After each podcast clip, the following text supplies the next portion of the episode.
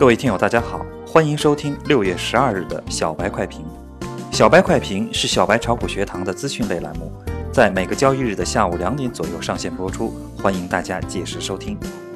小白快评本期话题：沪指震荡成常态，中报个股布局正当时。今天整个上午，沪指呈现高开冲高，然后震荡向下的走势，在回踩五千一百点一线之后，便开始了小幅的反弹。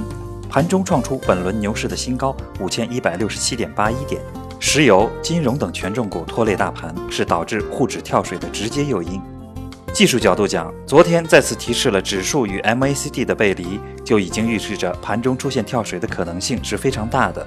而今天沪指在新高的时候，MACD 的量柱并未有效放大，反而是缩短的，外强中干，显示出上攻动能的不足。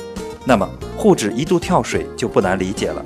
截至上午收盘，沪指报收五千一百四十四点零四点，上涨二十二点四五点，涨幅百分之零点四四。从趋势来看，大盘目前依旧处于上升通道之中，均线呈现多头排列走势。不过量能出现了萎缩，假如量缩价涨，就会出现背离，有背离就会有调整，未来盘中出现大幅震荡将会成为常态。在这种常态下，每一个低点都是低吸的机会，每一个高点都是高抛的时机。如果操作上把握不好，那就在控制仓位的前提下做长线吧。板块方面依然是题材股全面开花，权重股萎靡不振。